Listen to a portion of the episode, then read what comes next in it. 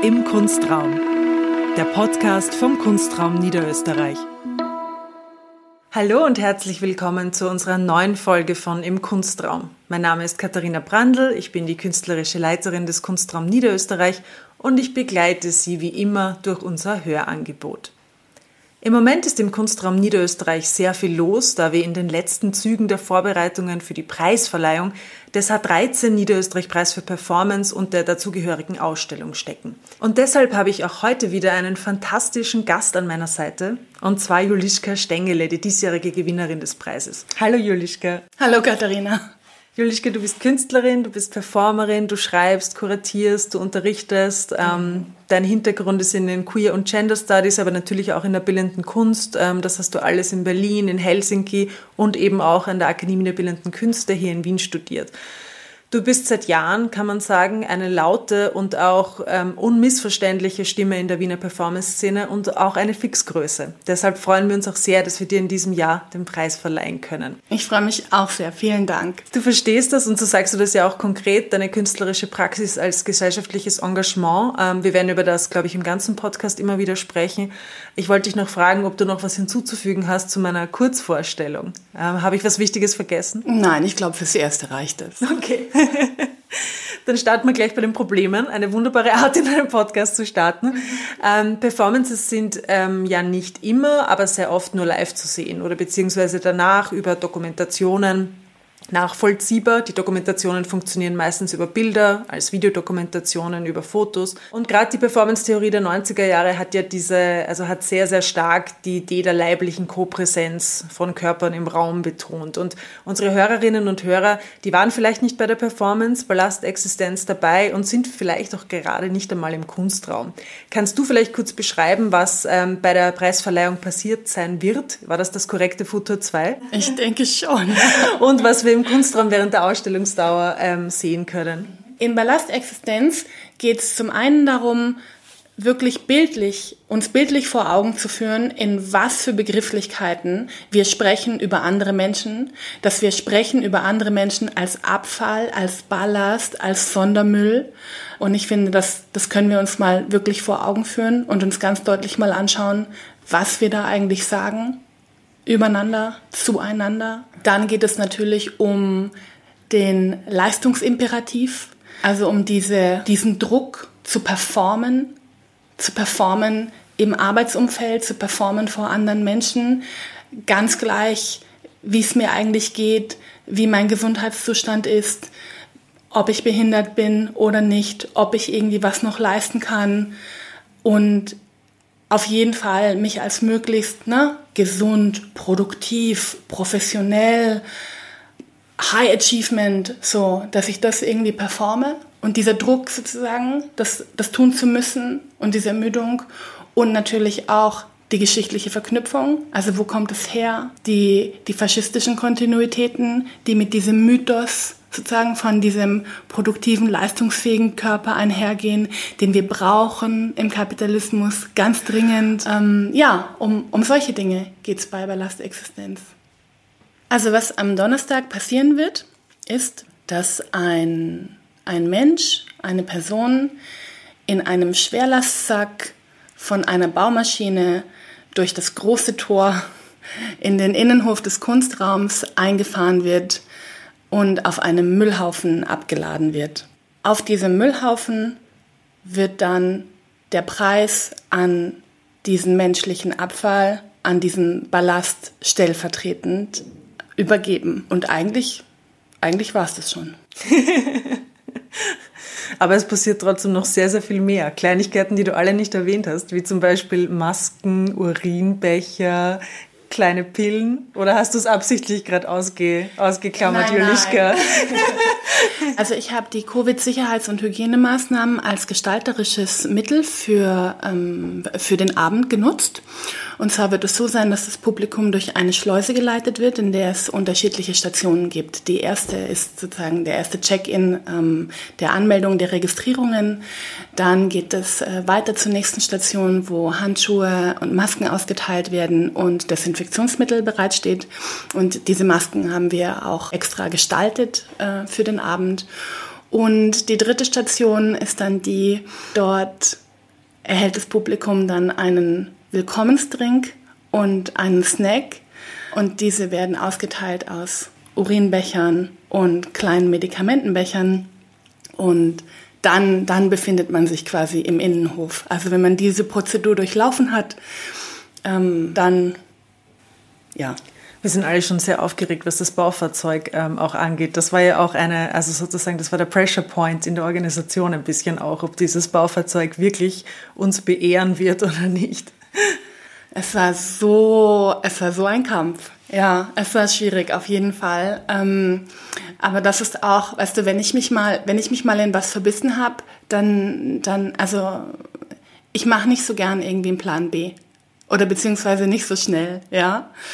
Ähm, und ich wusste sozusagen, ich wollte, ich wollte dieses Baufahrzeug, ich wollte diese Baumaschine haben. Und ich habe zuerst versucht, äh, natürlich Partner in der, in der Industrie dafür zu finden, ähm, habe verschiedene, mit verschiedenen Speditionen und Maschinenverleihen und so weiter Kontakt aufgenommen über mehrere Monate. Und ähm, ja, mir ist einer der Reihe nach sozusagen sind für mir halt alle abgesprungen, weil ja, man muss halt jemanden finden, der verrückt genug ist, eine Lösung dafür zu finden, gemeinsam mit mir, äh, dass Personen eben eigentlich offiziell nicht transportiert werden dürfen. Ja. Aber solche kreativen Herausforderungen ähm, und mich in sowas irgendwie reinzufuchsen und doch irgendwie Wege zu finden, wie sowas gehen kann, das bereitet mir tatsächlich auch Freude. Und du hast doch recht behalten, muss man sagen. Das, das Baufahrzeug wird kommen. Das wird kommen, richtig, ja. Und dann kann man ja in den Raum reingehen. Also die Performance haben wir jetzt alle so draußen vor Augen mit dem Baufahrzeug, dem Sack, dem unter Anführungszeichen menschlichen Ballast, der dann stellvertretend auch den Preis bekommt. Und dann gibt es ja noch die Ausstellung, die den Preis begleitet. Also der Raum schaut nochmal ein bisschen anders aus drinnen. Also was gleich sehr einnehmend ist, ist ein Krankenhausgrün an ein paar Wänden. Richtig, ja. Also worum es mir in der Gestaltung der Ausstellung und der Performance unter anderem ging, war ganz klar zu machen, visuell ganz klar zu machen, in was für Begriffen wir eigentlich über Menschen sprechen. Die letzten Monate, also sowieso schon sehr lange, die letzten Monate aber nochmal verstärkt. Also was wir eigentlich sagen, wenn wir sagen, andere Menschen sind Ballast, andere Menschen sind Abfall, andere Menschen sind ja minderwertig und ähm, sind eine Belastung für Gesundheitssystem, Wirtschaftssystem, Gesellschaft. Und das sind ja ziemlich, das sind einfach ziemlich krasse Begriffe. Ne? Das sind also sozusagen, dass wir, dass wir so voneinander sprechen können. Und ähm, ich wollte das gerne visuell mal ganz deutlich machen, was wir da eigentlich irgendwie, was wir da sagen, wie wir über Menschen sprechen und habe entsprechend ja Elemente aus dem Gesundheitssystem, aus Krankenhäusern mit Elementen aus Abfallwirtschaft, Bauwirtschaft, Industrie zusammen komponiert und daraus eine Installation gestaltet. Im Raum ist ja auch ein Video zu sehen von Magdalena Fischer, in dem du performst. Vielleicht magst du uns noch kurz das Video erklären oder warum das auch wichtig war, dass genau die Arbeit in der Ausstellung zu haben. Ja, Magdalena Fischer ist eine Kollegin und sehr gute Freundin von mir. Wir haben schon oft zusammengearbeitet und ähm, uns verbindet unter anderem eben das Interesse an ähm, äh, Klassenzugehörigkeit, äh, Wirtschaftspolitik, Möglichkeiten für, für Solidarität, ähm, so solche Dinge. Und in diesem Video, Ilia heißt es, performe ich ein, ein antikapitalistisches Monument für sie. Es ist aufgenommen in der, in der Aula, in der Säulenhalle der Akademie der Bildenden Künste am Schillerplatz. Und ich bin quasi gestaltet wie eine dieser alten Marmorsäulen. Also ich sehe, ich habe ein, ein Ganzkörper-Bodypainting, sehe genauso aus und performe ein antikapitalistisches Monument. Ja, also es geht um, es geht um Wirtschaft, um Menschlichkeit, um Solidarität, solche Dinge. Wir sehen noch ein paar Poster an den Wänden und das sind ähm, vier deiner Kolumnen Leib und Leben, die im feministischen Magazin Die Anschläge ähm, veröffentlicht wird. Franziska Schindler hat auch vier von deinen Kolumnen für diesen Podcast eingesprochen. Hören wir vielleicht mal gleich in eine Kolumne rein mit dem Titel Das Ding. Sehr gerne. Das Ding. In den letzten Monaten habe ich, bedingt durch mehrere Krankenhausaufenthalte, eine neue Erkenntnis über meinen Körper gewonnen. In medizinischen Kontexten ist mein Körper nicht menschlich, sondern sachlich. Ein Ding, das krank ist. Charakteristisch für Dinge ist, dass über sie verfügt wird. Sie haben kein Mitspracherecht dabei, was mit ihnen gemacht wird, wo und wie sie platziert werden, wann und wie sie angefasst oder transportiert werden. Dingen wird keine Privatsphäre und keine Autonomie zugestanden. Man muss ihnen gegenüber auch nicht höflich oder respektvoll sein. Für das Pflegepersonal, die Ärztinnen oder die Sanitäterinnen spielt es daher keine Rolle, dass ich, das kranke Ding, wach und ansprechbar bin. Warum sollte man ein Ding auch befragen oder es darüber informieren, bevor man dessen Kleidung hoch bzw. runterzieht? Warum sich mit Namen vorstellen, auf Nachfragen eingehen, anklopfen oder eine Tür wieder schließen, damit nicht alle Welt des Dings nackten Arsch sieht? Warum nicht über es sprechen, als wäre es nicht anwesend? Wortlos die Decke zurückschlagen, es betasten oder anzapfen und ebenso wortlos wieder abrauschen. Auch wenn der ruppig routinierte Umgang sicherlich teilweise einen systemischen Ursprung hat, der Zeit, Geld und Personalmangel verursacht, hält sich meine Empathie für mein Gegenüber dennoch in Grenzen. Ich habe früh gelernt, dass Körper, die weiblich gelesen werden, als Allgemeingut gelten. Viele gewaltvolle Erfahrungen haben dies zementiert. Und viele Jahre harte Arbeit waren notwendig, um mir das Selbstbestimmungsrecht über meinen eigenen Körper zurückzuerobern mich nun wieder vermehrt in Situationen zu finden, in denen mir dies so selbstverständlich abgesprochen wird, ist, gelinde gesagt, mehr als herausfordernd. Mein Handlungsspielraum hält sich in Grenzen. Ich bin krank und auf medizinische Versorgung angewiesen. Wie hilfreich die vielen anonymen Hände, die sich mal mehr, mal weniger grob an mir zu schaffen machen, für meine psychische Gesundheit sind, ist allerdings fraglich. Warum haben wir deine Kolumnen einsprechen lassen? Weil sie natürlich fantastisch sind, aber auch, weil wir ähm, diesen Podcast im Raum während der Ausstellungsdauer von 4.9. bis 12.9. auch verfügbar machen. Damit deine Kolumnen, wie gesagt, die auch als Poster an der Wand hängen, nicht nur über den Sehsinn im Raum wahrnehmbar werden. Das Thema der Barrierefreiheit war dir insgesamt bei der Gestaltung des Abends wichtig und das ist auch nicht das einzige Element, ähm, wo sich so dein persönliches Commitment einfach zur Barrierefreiheit nochmal ausgedrückt hat. Wo, wo, wo sehen wir das noch beispielsweise? Mhm.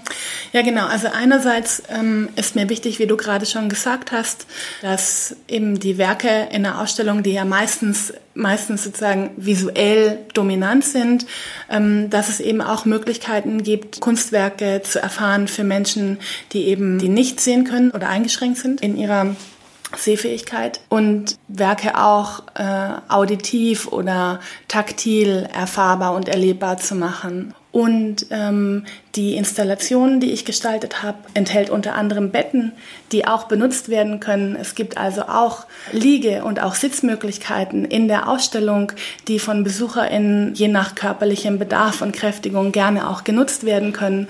Also man muss nicht in der Ausstellung sozusagen die ganze Zeit stehen und kann nur, ähm, und kann nur schauen, was es zu sehen gibt, sondern ja, es war mir einfach auch wichtig, sozusagen unterschiedliche sinnliche Erfahrungen möglich zu machen. Bei der Preisverleihung haben wir, glaube ich, auch zum ersten Mal, ich muss es nochmal nachschauen, aber ich denke, es ist das erste Mal, dass wir ähm, ein Simultan-Dolmetsch ähm, in österreichischer Gebärdensprache zum Beispiel haben. Dein Engagement und dein Beharren darauf, dass wir das machen und auch, weil es Teil von dem Konzept ist, wirkt ja direkt auch auf unsere institutionelle Haltung zurück, weil wir es einfach jetzt mal ausprobieren und sehen werden, dass es nicht so kompliziert ist, das zu machen beispielsweise. Das ist schön, ja. Das würde mich natürlich sehr freuen, ähm, wenn das etwas ist, was nachhaltig ähm, was nachhaltig wirkt und äh, nicht nur im Rahmen ähm, dieses Ausstellungsprojektes ja. irgendwie stattfinden kann. Also eine Sache, die wir sicher schon sehr gelernt haben, irgendwie von, von dir, war eine Kleinigkeit. Also auch, dass, dass die Informationen zur Barrierefreiheit, die sind bei uns, die brauchen für uns einen, einen zweiten Klick auf der Website ähm, dass wir zum Beispiel auch die Website dahingehend ändern wollen, dass auf der Startseite die Informationen abrufbar sind. Und das kam auch zum Beispiel von deiner Idee, dass im Facebook-Event alle Informationen zur Barrierefreiheit tatsächlich auch dabei stehen, gleichwertig wie zu den Informationen zur Veranstaltung. Und das ist sicher auch was, also das ist sicher eine nachhaltige Sache, die du damit auch erreichst. Ja, schön, das freut mich. Gehen wir vielleicht kurz zu deiner Kolumne Das Ding zurück. die wir gerade gehört haben. Also wir haben eben damit auch einen Text gehört, der über das Leben mit einem chronisch kranken Körper spricht der dann wiederum vom Gesundheitssystem wie ein Objekt objektiviert wird, wie ein Objekt behandelt wird. Diese Spannung zwischen der Frage, wer ist Subjekt, wer ist Objekt, wer blickt, wer wird angeblickt, wer spricht, wer darf sprechen. Das ist einerseits ein starkes Motiv, auch ein starker historischer Anker in der Geschichte der feministischen Performance, aber ich habe auch den Eindruck, dass das in deiner Arbeit spezifisch ähm, auch immer wieder vorkommt. Du hast bildende Kunst studiert, du hättest nicht unbedingt mit dem Medium der Performance arbeiten müssen oder vielleicht doch. Ähm, mich würde interessieren, was dir das Medium der Performance, was es dir anbietet, dass es dein, dein Medium der Wahl geworden ist gewissermaßen.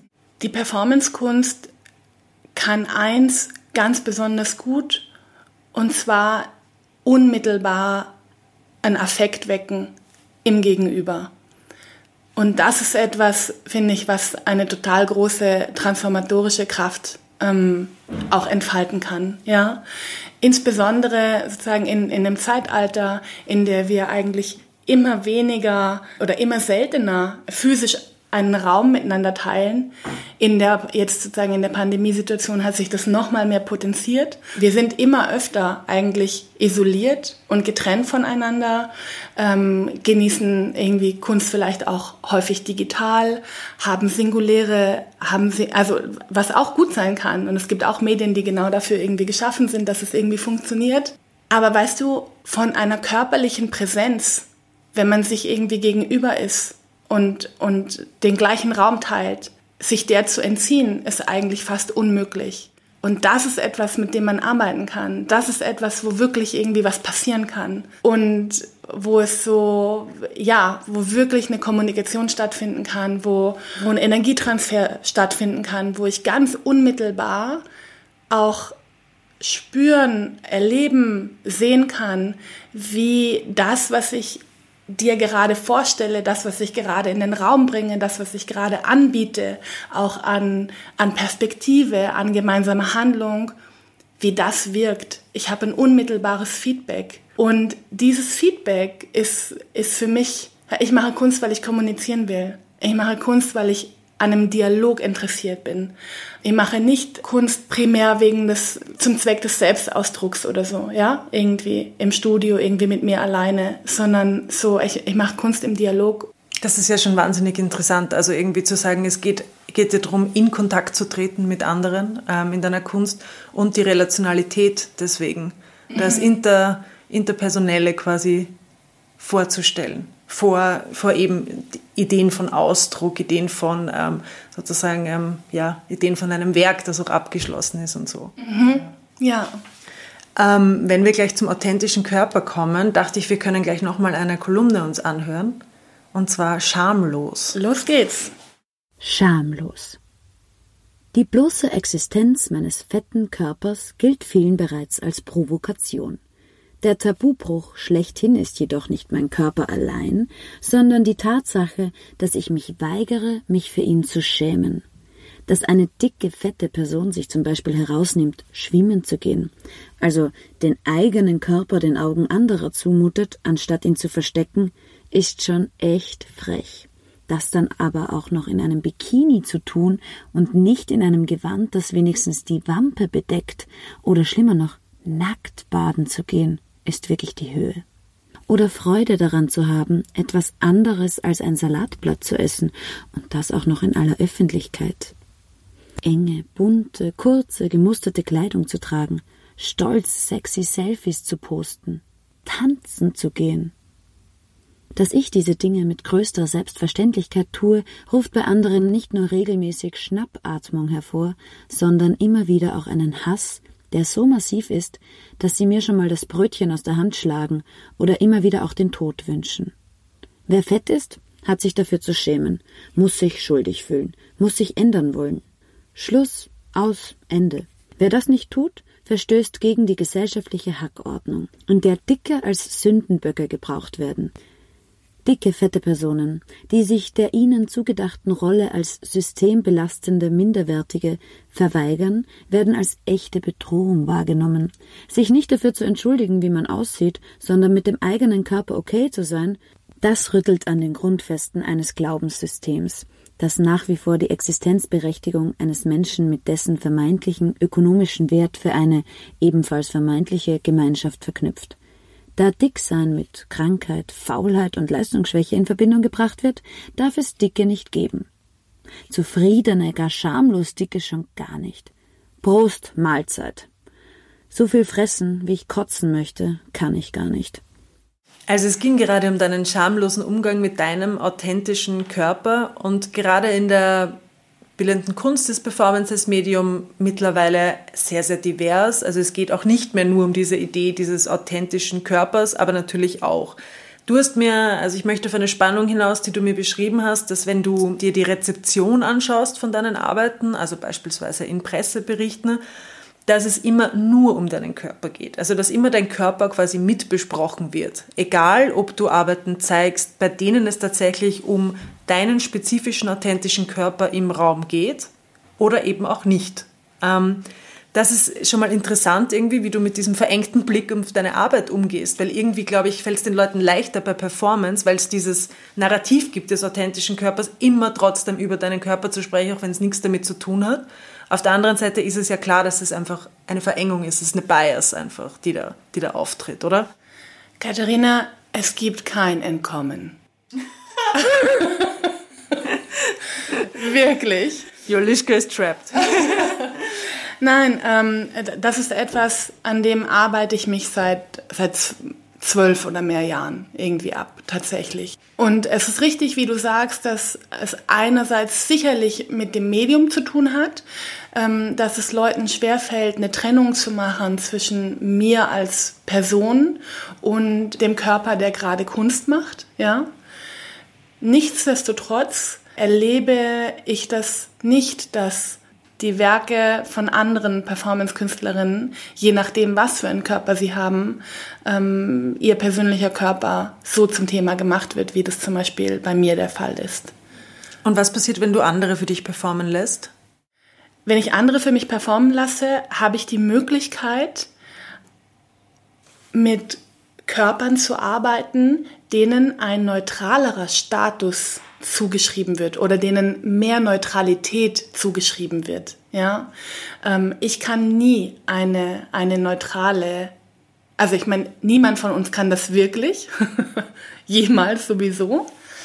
Aber mir wird immer eine ganz subjektive Sprecherinnenposition ähm, natürlich zugeschrieben, die ja die, die gegendert ist, die irgendwie ableistisch ist, die einfach auf verschiedenen Systemen irgendwie beruht.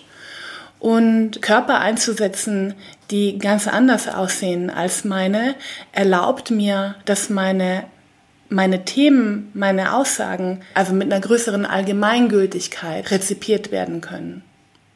Hören wir nochmal in die Kolumne Tüchtig rein. Tüchtig. Kürzlich ging ich wandern im schönen Höllental in Niederösterreich. Es war einer dieser letzten sonnig warmen Tage im Spätherbst.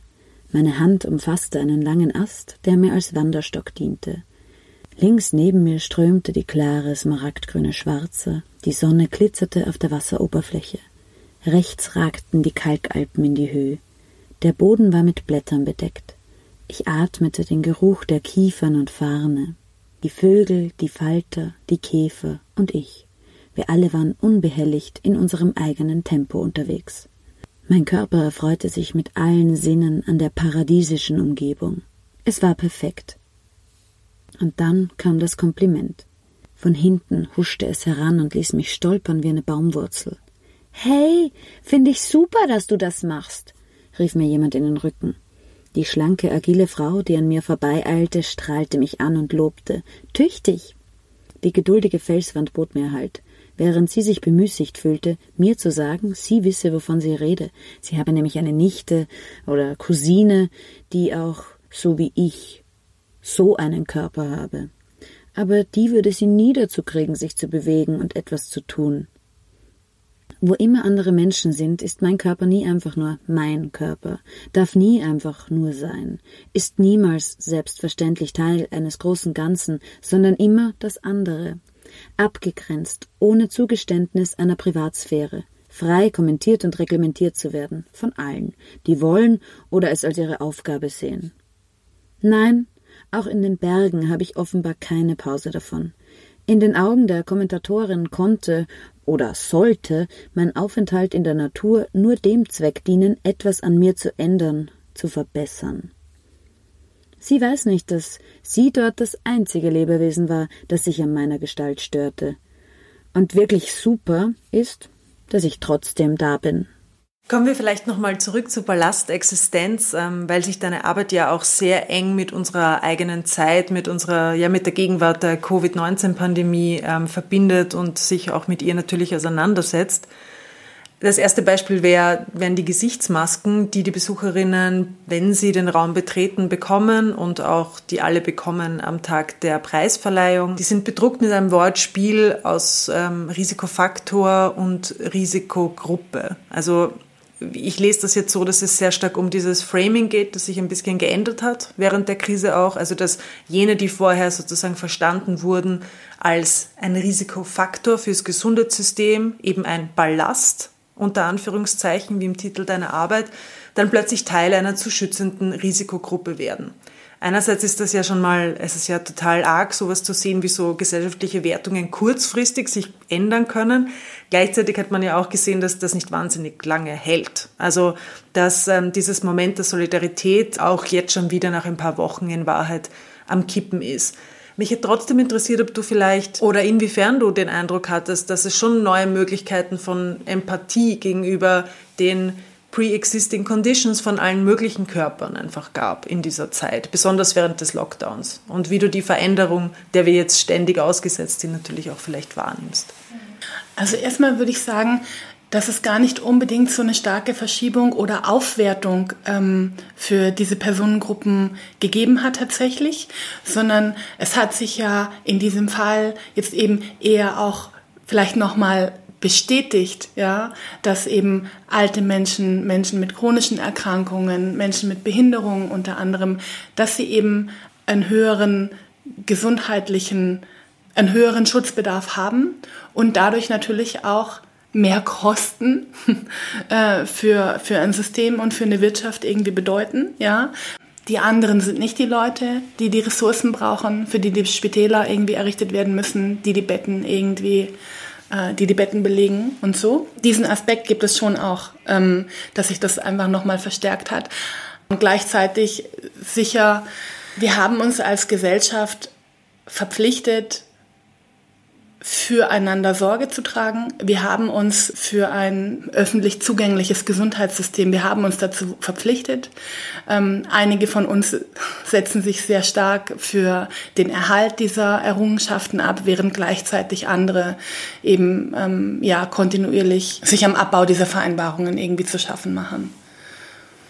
Und gleichzeitig haben wir gesehen, wie absolut notwendig ein funktionierendes Gesundheitssystem ist in der Situation. Also in Ländern, bei denen das nicht funktioniert, ist, ähm, ist die Prekarität einfach dieser Situation und der Menschen, die ohne Gesundheitsversorgung leben, nochmal sehr, sehr viel stärker herausgekommen. Also natürlich Beispiel USA mhm. primär, ja. In jedem Fall, wir haben auch die Verletzlichkeit äh, unseres Systems gesehen. Wir haben auch die Verletzlichkeit des ja, westlichen Kapitalismus äh, tatsächlich irgendwie gesehen. Für mich beinhaltet das, das Wortspiel, äh, das auf die Masken gedruckt ist, auch die Verschiebung von der Wahrnehmung, wer eigentlich tatsächlich ein Risikofaktor ist und wer eigentlich wirklich eine Risiko, also zu einer Risikogruppe gezählt. Also wer, wer ist tatsächlich belastet? Wer ist Ballast? Wer wird belastet? Und da gibt es da gibt es eine ganz verzerrte Wahrnehmung. Und auch, auch das beinhaltet für mich, äh, das beinhaltet für mich dieses Motiv auch.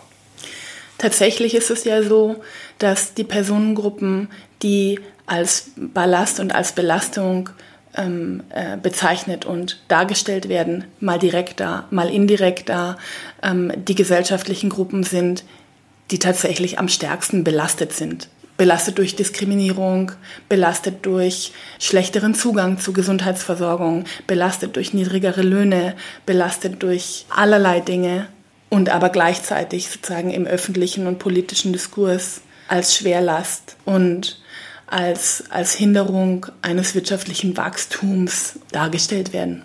Dann hören wir jetzt noch die vierte und letzte Kolumne von Julischka, die auch im Raum zu sehen ist. Lebenserhaltende Maßnahmen. Ich soll, muss, darf eine Kolumne zum Thema Körper schreiben. Mein Hirn weiß, der Redaktionsschluss ist heute. Das Auge schielt nach rechts unten und stellt fest, 21.01 Uhr. Stressrezeptoren schalten sich ein. Leistungsansprüche und Eitelkeiten winken von hinten. Soll ja schließlich Eindruck schinden, die erste Kolumne. Und der Rest von meinem Körper? Hm, der sagt, ich bin müde, ich bin platt, alles tut weh. Ich will nicht. Verständlich, denn so einen Organismus 35 Jahre am Laufen zu halten, ist schließlich Schwerstarbeit. So lange haben wir nämlich schon durchgehalten, die Anschläge und ich. Eine Leistung, die oftmals viel zu wenig Anerkennung erhält. Und ehrlich, für mich ist Zähneputzen schon Arbeit. Haare waschen, aus dem Bett aufstehen. Trotz aller Widrigkeiten haben wir uns am Leben erhalten. Zähne zusammengebissen, durchgeatmet, dabei ab und an auch mal andere in Atem gehalten, Herzen höher schlagen lassen, geschnauft, nicht nur finanziell auf dem Zahnfleisch gekrochen und bestimmt auch schon mal die eine oder andere Träne vergossen, aus Wut, Erschöpfung oder aus Verzweiflung, ich jedenfalls. Die jeweiligen lebenserhaltenden Maßnahmen sehen für uns beide allerdings unterschiedlich aus. Der Anschläge tun insbesondere Abos gut. Viele Abos. Sie fungieren quasi als hochwertige Energielieferanten, wenn aufgrund von politischem Durchfall, auch bekannt als Förderungswegfall, Nährstoffmangel im feministischen System herrscht. Bei mir gehören seit zwei Wochen auch ein Blutdruckmessgerät sowie ein dreimal von der Krankenkasse abgelehntes blutverdünnendes Medikament dazu, das verhindern soll, dass ich einen Schlaganfall bekomme, wenn sich rebellische Zellen in meinen Herzen mal wieder entschließen, mit ihren elektrischen Impulsen dem Sinusknoten Konkurrenz zu machen, damit den Rhythmus durcheinander bringen und die Luft knapp werden lassen. Und damit der Atem auch noch weitere 35 Jahre anhält, wünsche ich uns beiden, dass wir möglichst viel von dem bekommen, was wir brauchen. Julischka, ich danke dir, dass du dir die Zeit heute genommen hast, ähm, dich nochmal mit mir zu unterhalten angesichts der Tatsache, dass wir gerade im Aufbau sind ähm, und, und unsere Nerven langsam ein bisschen angestrengt sind von der ganzen Situation. Ich freue mich sehr, dass wir noch mal, uns nochmal unterhalten haben. Ja, vielen Dank für deine spannenden Fragen und ich freue mich sehr, dass es den Podcast geben wird. Danke. Herzlichen Dank auch an Franziska Schindler, die die Kolumnen eingesprochen hat. Sie können Julischkas Arbeit noch bis 12.09. im Kunstraum sehen.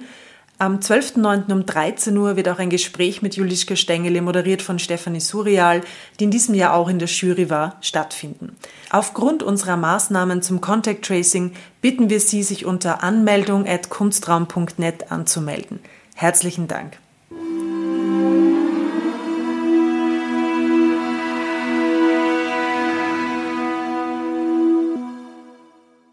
Falls Sie noch mehr über unser Programm wissen wollen, folgen Sie uns doch auf unseren Social-Media-Kanälen oder schauen Sie auf unsere Website www.kunstraum.net.